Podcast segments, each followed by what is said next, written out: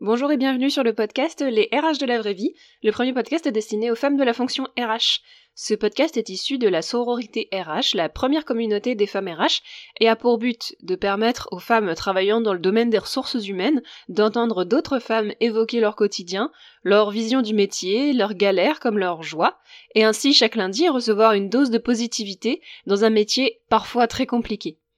Alors c'est un épisode un petit peu particulier que j'enregistre aujourd'hui puisque je, ce sera pas une interview, ce sera euh, juste juste moi qui parle et c'est parce que je souhaitais pouvoir mettre euh, également par audio un article que j'ai publié hier sur euh, sur le blog de la sororité RH et qui s'intitule Être RH ou être salarié, il va bientôt falloir choisir. En effet, au bout de 20 épisodes de podcast des RH de la vraie vie, le constat que je fais depuis un moment ne semble que se préciser, la fonction RH va changer. Je le lis partout, tous les jours paraissent des publications parlant des nouvelles prérogatives des DRH, de la manière dont les RH devront gérer leurs fonctions pour faire face aux nouveaux défis, notamment la digitalisation, l'uberisation, mais comme toujours on oublie un sujet, que vont devenir les RH elles-mêmes? Alors, j'ai d'abord fait ma petite enquête en comparant deux résultats. D'un côté, le nombre d'annonces publiées ces deux dernières semaines sur un des plus grands sites d'emploi, Indeed, en tapant les mots RH et en éliminant les stages, les alternances et les missions de freelance, je trouve 598 résultats pour la France entière. Vous me direz, tous les postes à pourvoir ne sont pas visibles sur les sites d'emploi. Mais en parallèle, je me suis rendu sur Malte, la plus grande plateforme de freelancing, et j'ai cherché également les personnes du domaine RH. Rien que pour la France, il y a 522 résultats qui sont ressortis. Je retrouve donc quasiment autant de professionnels indépendants en recherche de mission RH que de postes affichés à pourvoir. Il y a quelque temps, je me serais attendu à une répartition différente, avec davantage de postes salariés libres que d'indépendants en recherche de mission. Après tout, RH est plutôt un métier de salariat, non? Eh bien, à mon humble avis, plus pour très longtemps. Je tiens tout d'abord à dire que dans cet article, je parle des postes RH généralistes, assistante RH, chargée RH, RRH, voire DRH, même si je mets ce poste de direction un petit peu à part. La sororité RH, elle est composée de beaucoup de ces professionnels généralistes qui ont pour mission d'accompagner les collaborateurs et les collaboratrices de leur, de leur organisation, tout en accompagnant la stratégie de l'entreprise. La personne ressource qui fait le lien entre la direction et le personnel. J'ai échangé avec beaucoup de ces femmes RH généralistes, parce que c'est un métier très féminisé, ne nous le cachons pas, les hommes et les femmes RH n'occupent pas les mêmes postes, notamment via le podcast, et quasiment à chaque épisode, je leur propose d'évoquer l'avenir de la fonction RH. On me parle à chaque fois de la digitalisation de la fonction et de ses tâches. Tout le monde s'accorde là-dessus. Mais sur l'avenir des postes en eux-mêmes, j'ai vu deux écoles se dessiner. D'un côté, celles qui pensent que les entreprises vont réaliser la pertinence du métier de RH, l'importance du capital humain, et donneront une vraie place à la fonction en la remettant au cœur de l'entreprise, et non ce n'est pas le cas aujourd'hui dans 95% euh, des entreprises.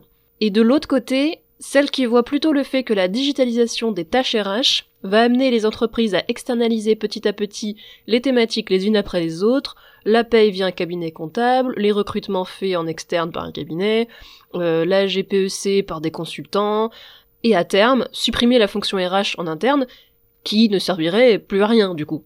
Personnellement, ma vision, elle est celle de la seconde catégorie. Non pas qu'elle m'enchante.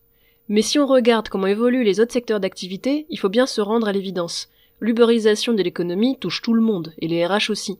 De nombreux métiers commencent à être accessibles via le statut d'auto-entrepreneur, et pas que les livreurs à vélo. Je suis retourné sur Indeed et j'ai tapé auto-entrepreneur pour observer quels métiers ressortent. Alors en vrac, commercial, technicien de raccordement cuivre, agent d'entretien, chargé de communication, vendeur en bijouterie, secrétaire médical, assistant administratif, formateur, chauffeur-livreur, inventoriste, électricien, esthéticien, fleuriste. La liste est longue, et le métier de RH y figure déjà, comme je l'ai vu sur Malte, et ses 522 professionnels disponibles, des auto-entrepreneurs dans le tas. L'ubérisation est là, et j'assène, je pense sincèrement que d'ici une dizaine, quinzaine d'années, il n'existera quasiment plus de postes en salariat d'assistante RH, de chargé RH ou de responsable RH. Ce seront des indépendantes qui rempliront cette fonction. Et je pense pas que ce soit forcément une mauvaise nouvelle. Je n'entends que trop de professionnels RH trouver dommage d'être si peu pris au sérieux dans leurs entreprises, voir leur direction faire passer le financier avant l'humain, mépriser l'intérêt de ce dernier. J'ai entendu des RH fatigués de se battre au quotidien pour faire entendre leur voix, pour avoir une place au codir, pour lancer les projets qu'elles trouvaient pertinents d'un point de vue humain. Mais si le problème c'était le statut, si le problème c'était que les RH sont salariés, Le métier de RH m'a toujours paru comme un conflit d'intérêts majeur. Métier payé par la direction, mais au service de la direction et des salariés. Alors quand tout le monde est d'accord, ça roule. Mais si les, avis diffèrent et qu'une cassure se crée entre le personnel et la direction, de quel côté se met la RH Pendant mes études, on me disait parfaitement entre les deux. Aujourd'hui, je réponds, c'est impossible. Du moins tant que je suis payé par la direction de l'entreprise. La phrase d'un ancien chef résonne encore dans ma tête. N'oublie pas qui te paye. Être parfaitement à la jonction entre les collaborateurs et les collaboratrices et la direction, c'est une vue de l'esprit. Il n'est pas possible de gérer une relation hiérarchique et d'avoir dans le même temps une liberté d'action. Il faut être extérieur à la situation pour ça. Et le statut indépendant le permet. Parce qu'une indépendante n'a pas un supérieur mais un client. Si elle n'est pas content de la prestation, il ou elle peut bien sûr arrêter le contrat. Mais à l'inverse, si l'indépendante ne se retrouve pas dans les décisions de direction, elle n'a pas à les représenter comme le ferait une RH salariée, que cette dernière est salariée justement, et elle reçoit des directives, que ça lui convienne ou pas. Bien sûr, une solution peut être de chercher une entreprise qui partage exactement les mêmes valeurs que les siennes. Nombreuses sont les RH dans cette quête. Mais c'est une quête non pas vaine, mais extrêmement compliquée. Dans un secteur archi-bouché, avec des professionnels de plus en plus nombreuses, car pas mal de femmes entendent le mot humaine dans ressources humaines et se reconvertissent vers cette profession, faute de trouver du sens dans leur précédent emploi.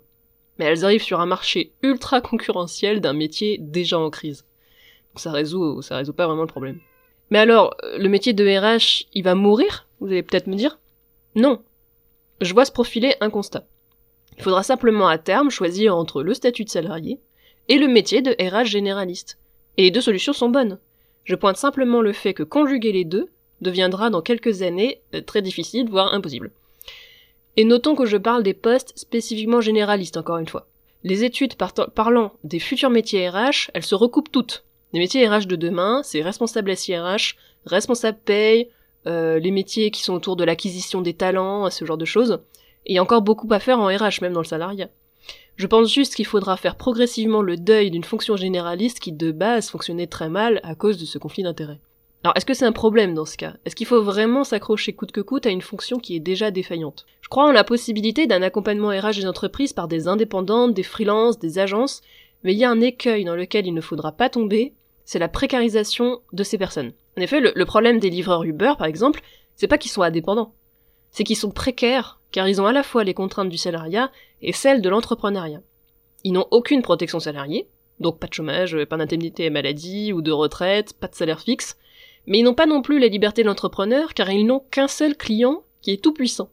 Uber prélève en effet par exemple 22% de commission sur tout ce que perçoit un livreur, et l'entreprise a toute puissance pour décider unilatéralement de ce pourcentage. Donc euh, du coup, c'est, vous voyez que le livreur, il n'a il est auto-entrepreneur, mais en fait, il a aucune latitude dans la manière qu'il a travaillé. Et donc, il a les inconvénients de tous les côtés. Euh, et pour plus d'infos sur le quotidien des livreurs Uber spécifiquement, je vous invite vraiment à lire l'article qui est passionnant et qui a été publié dans le dernier numéro de Fakir. Fakir, c'est le journal de François Ruffin. C'est vraiment édifiant. Et l'article est vraiment super intéressant. Alors j'espère sincèrement que ce sort, ce sera pas celui des RH indépendantes de demain. Mais c'est aujourd'hui qu'il faut faire en sorte que ce futur ne soit pas celui qu'on va voir.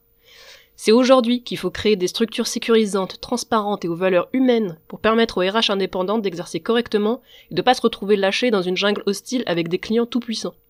C'est le danger de bien des entrepreneurs. Se retrouver avec un client unique et donc prisonnier de celui-ci. Si le client arrête le contrat, eh, tout est fini. Alors que pour une professionnelle telle que Carole, qui était l'invitée de l'épisode 20, euh, donc l'épisode de cette semaine du podcast, qui a de nombreux clients, si une mission s'arrête, ça signifie pas la chute de son entreprise, il faudra juste qu'elle trouve une nouvelle mission.